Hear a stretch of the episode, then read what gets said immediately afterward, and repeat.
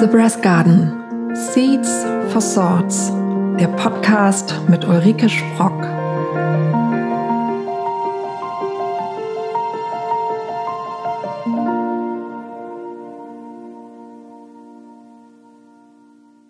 Hallo und herzlich willkommen zu einer neuen Ausgabe von The Brass Garden. Ich freue mich sehr, dass du wieder mit dabei bist. Stell dir vor, du bist verabredet.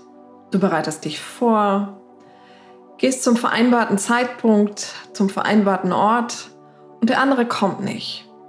Kein Anruf, keine Absage, keine Nachricht, nichts.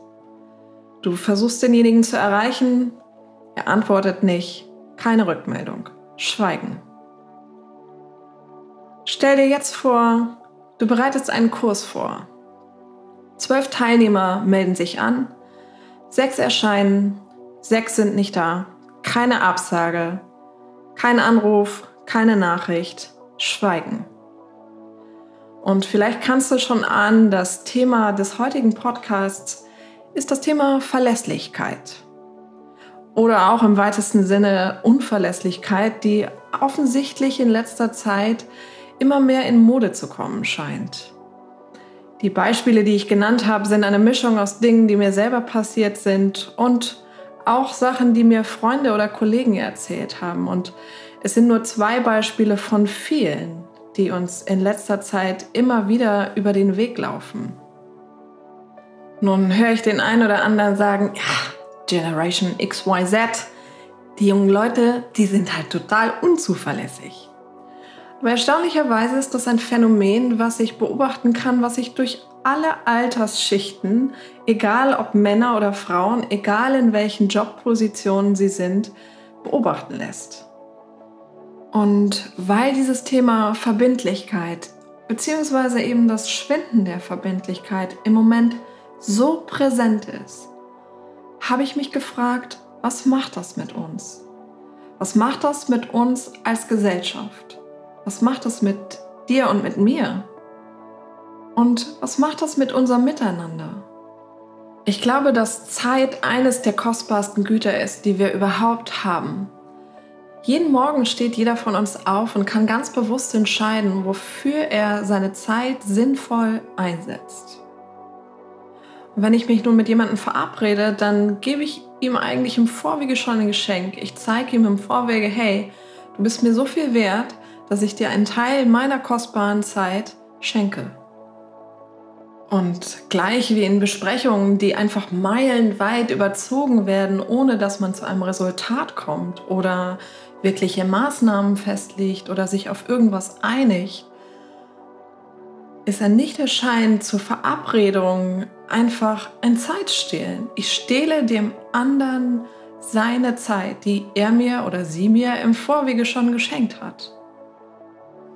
Und irgendwie kann ich mich nicht mit der Vorstellung anfreunden, dass wir mit so einer scheißegal Einstellung durchs Leben laufen, dass uns wirklich Wurst ist, was mit dem anderen ist. Und so ist eine Frage, die ich mir gestellt habe, ob wir vielleicht verlernt haben, wie wir uns auf eine aufrichtige, nette Art und Weise eine Absage erteilen können. Es ist ja per se nichts Schlimmes, jemandem zu sagen, hey, ich möchte nicht mit dir zusammenarbeiten oder ich habe es mir anders überlegt oder ich möchte an der Besprechung doch nicht teilnehmen oder ich habe gerade jemanden kennengelernt und deswegen müsste, möchte ich unser Date nicht wahrnehmen. Vielleicht haben wir eine gewisse Scham, genau diese Dinge zu sagen, weil wir Angst haben, unseren Gegenüber zu verletzen. Doch ich glaube, dass eine offene und ehrliche Kommunikation immer der bessere Weg ist. Ich bin der festen Überzeugung, wenn wir ganz klar kommunizieren, können wir Türen damit offen lassen und wir schlagen sie nicht für immer und ewig zu. In dem Moment, wo ich offen und ehrlich sagen kann, was ich möchte und was ich nicht möchte, schaffe ich auch ein Vertrauen. Und dieses Vertrauen wird eine Basis sein, dass wenn ich etwas vielleicht zu einem späteren Zeitpunkt machen möchte, die Tür noch offen steht. Wenn ich mich nun einfach nicht melde und wie man das neudeutsch sagt, ghoste, dann ist diese Tür zu. Ich stehle dem anderen seine Zeit. Und die Bereitschaft des anderen, sich nochmal für mich einzusetzen oder mir seine Zeit zu schenken, die wird gen Null gehen. Mal abgesehen davon bringe ich dem anderen natürlich überhaupt keine Wertschätzung entgegen, wenn ich so agiere. Und mit Sicherheit gibt es immer irgendwelche Notfälle oder es gibt Ausnahmesituationen, in denen uns irgendwas durch die Lappen geht. Und hinterher denken wir, oh Gott, ich habe dem anderen nicht Bescheid gesagt. Doch bei der hohen Anzahl an Nicht-Absagen oder keine Rückmeldungen mehr zu geben, glaube ich kaum, dass es so viele Notfälle im Moment gibt, dass dieses Thema Unverbindlichkeit einfach so groß hat werden lassen. Als ich über das Thema Verbindlichkeit nachgedacht habe, ist mir ein weiterer Aspekt gekommen. Ich glaube, es ist die Angst davor, sich auf etwas festzulegen, weil es könnte ja noch etwas Besseres kommen. Und so ein bisschen kam mir Schillers Zitat in den Sinn, was wir zu Hause immer falsch zitiert haben. Drum prüfe, wer sich ewig bindet, ob sich nicht was Besseres findet. Und irgendwie scheint mir das im Moment ein gewisser Tonus zu sein. Doch ich frage mich, ob das wirklich so ist. Ist es so, dass wenn ich mich festgelegt habe, ich für immer im schwarzen Kerker festgefesselt an Händen und Füßen an diese Sache gebunden bin? Ich glaube, dass keine Entscheidung für immer und ewig ist. Egal wofür ich mich entscheide, ich habe immer die Möglichkeit, das später zu justieren oder mich anderweitig zu entscheiden oder aus der Situation, in der ich bin, eine neue Entscheidung zu treffen. Wenn dem nicht so wäre, gäbe es keine Scheidung. Es gäbe keine neuen Jobs. Wir könnten nicht umziehen. Nichts in unserem Leben wäre irgendwie justierbar. Aber es ist es. Egal in welcher Situation wir stecken, wir haben immer die Möglichkeit, etwas zu verändern. Immer. Ich glaube, in dem Moment, indem ich mich für etwas entscheide, entscheide ich mich auch dafür, der ganzen Sache eine Chance zu geben.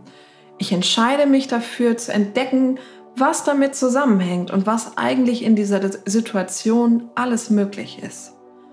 Wenn ich irgendwann später feststelle, hey, das gefällt mir nicht oder ich mag das nicht, was ich da mache oder ich mag mein Gegenüber nicht und das funktioniert nicht, dann entscheide ich in dem Moment, okay, ich möchte was anpassen. Und auch das ist total legitim.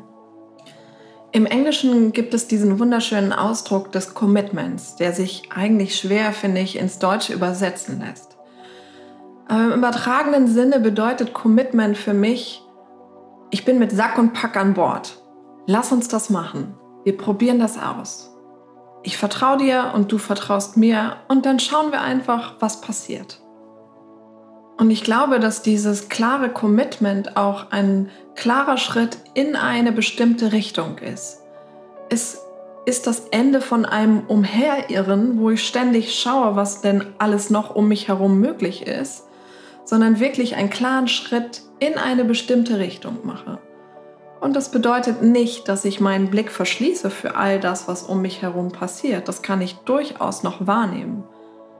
Ich bin nur in dem Moment wirklich bei der Sache, für die ich mich entschieden habe. Und ich bin verbindlich und komplett committed dabei. Ich glaube, dass wir einfach mutig sein dürfen. Mutig, uns wirklich für etwas zu entscheiden.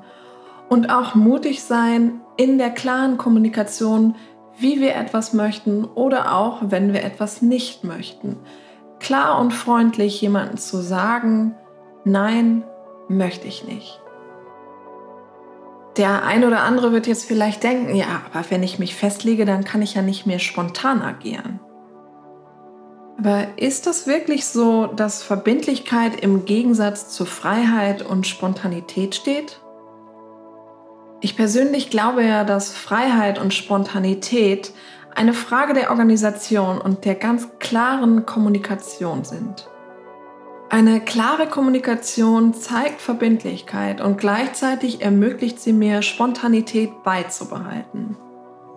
Es steht mir ja frei, jemandem zu sagen, hör zu, ich kann mich gerade noch nicht festlegen, ähm, ich würde mir das gerne offen halten und ich melde mich bis übermorgen bei dir dann habe ich meine Freiheit und Spontanität beibehalten, aber gleichzeitig verbindlich dem anderen gesagt, woran er ist. Und der andere kann entscheiden, ey, ist das okay für mich oder nicht. Am Ende des Tages ist eine Verbindlichkeit ja eigentlich nichts anderes, als einen klaren Standpunkt zu beziehen und dafür die Grundlage für ein offenes Miteinander zu schaffen. Innerhalb dieser ganz klaren Kommunikation kann ich mir sämtliche Freiheit und Spontanität, die ich mir in meinem Leben wünsche, beibehalten. Natürlich muss ich dann damit rechnen, dass der andere dann keine Zeit hat, wenn ich nun möchte oder anderweitig verplant ist, aber das ist einfach die andere Seite der Medaille, auf die ich mich dann einlasse. Ich glaube, dass der Grad der Verbindlichkeit, den ich gegenüber anderen zeige, also dieses Commitment, das ich einbringe, auch in gewisser Weise das Commitment widerspiegelt, das ich gegenüber mir selbst habe. Wie offen und ehrlich kommuniziere ich eigentlich mit mir selbst? Wie verbindlich bin ich gegenüber mir selbst? Und wenn ich Entscheidungen getroffen habe, wie sehr bin ich eigentlich committed zu diesen Entscheidungen? Oder bin ich ständig doch noch am gucken, ob sich außenrum nicht irgendwie was Besseres findet? Ich glaube, dass wir wieder lernen dürfen, besser miteinander zu kommunizieren, offen und ehrlich und mutig zu sein, auch wenn wir Angst haben, wir könnten den anderen mit einer Absage verletzen. Ich glaube, dass wir verbindlich miteinander sein dürfen, einfach um ein netteres, positiveres und inspirierendes Miteinander zu haben, in dem wir vertrauensvoll miteinander umgehen können. Mit diesen Worten kommen wir zum Ende dieser Podcast-Folge von The Breast Garden.